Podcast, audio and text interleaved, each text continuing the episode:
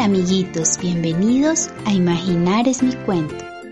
El día de hoy te vamos a contar una historia muy poderosa, llamada Daniel y el Foso de los Leones.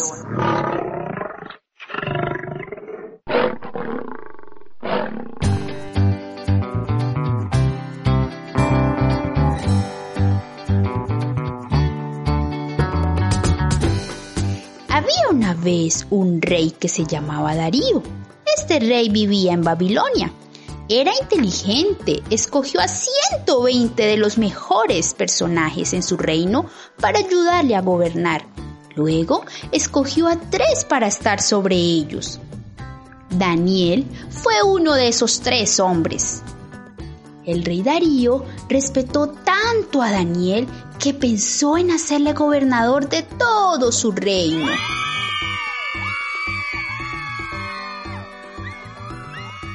Los demás líderes estaban celosos. Pensaron encontrar alguna falla en Daniel para que tuviera problemas con el rey. A pesar de todos sus esfuerzos, estos líderes no podían encontrar nada malo en cuanto a Daniel.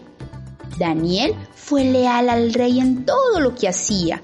También era cuidadoso e inteligente y siempre hacía todo lo que mejor podía.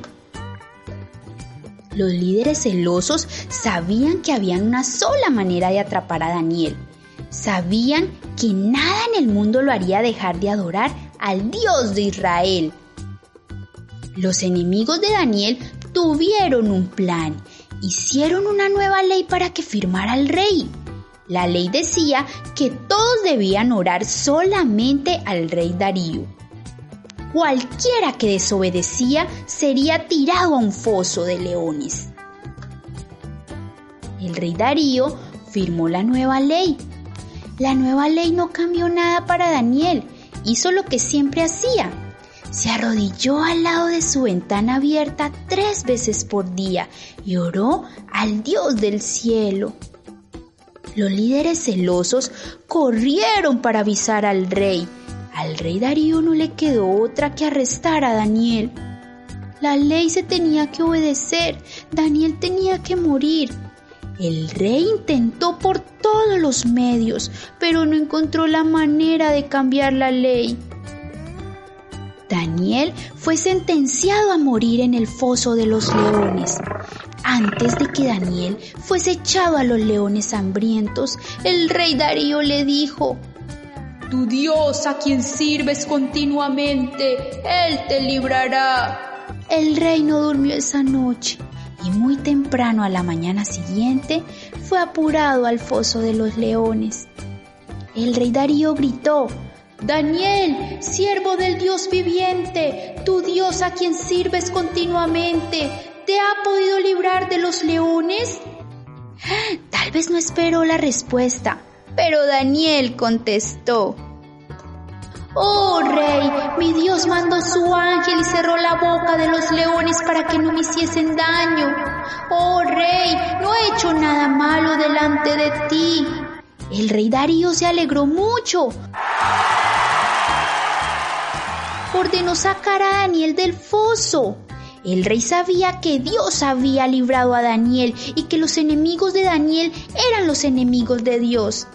Dio una orden y todos los que hicieron firmar la ley mala fueron tirados al foso de los leones. Los leones los comieron. El rey Darío quería que todo el mundo sepa que el Dios del cielo había protegido a su siervo fiel Daniel. El rey escribió una carta que mandaba a todos adorar al Dios viviente y el rey restauró a Daniel a honor y liderazgo.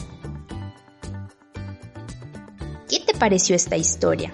Es una historia con mucho poder. Ahora me vas a acompañar a repetir este versículo bíblico en Daniel 6:27. Él salva y libra y hace señales y maravillas.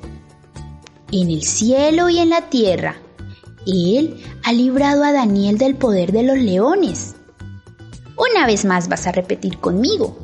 Él salva y libra y hace señales y maravillas en el cielo y en la tierra. Él ha librado a Daniel del poder de los leones. ¿Y quién es él?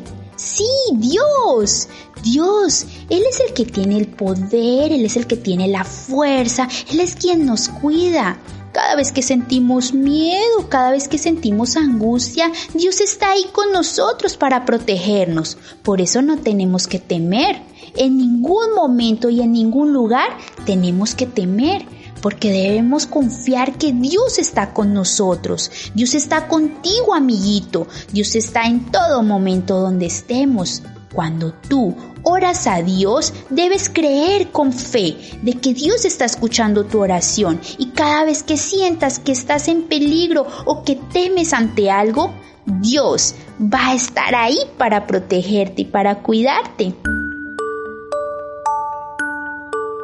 Y colorín colorado, este cuento se ha acabado. Y colorín colorete, hasta mañana a las 7.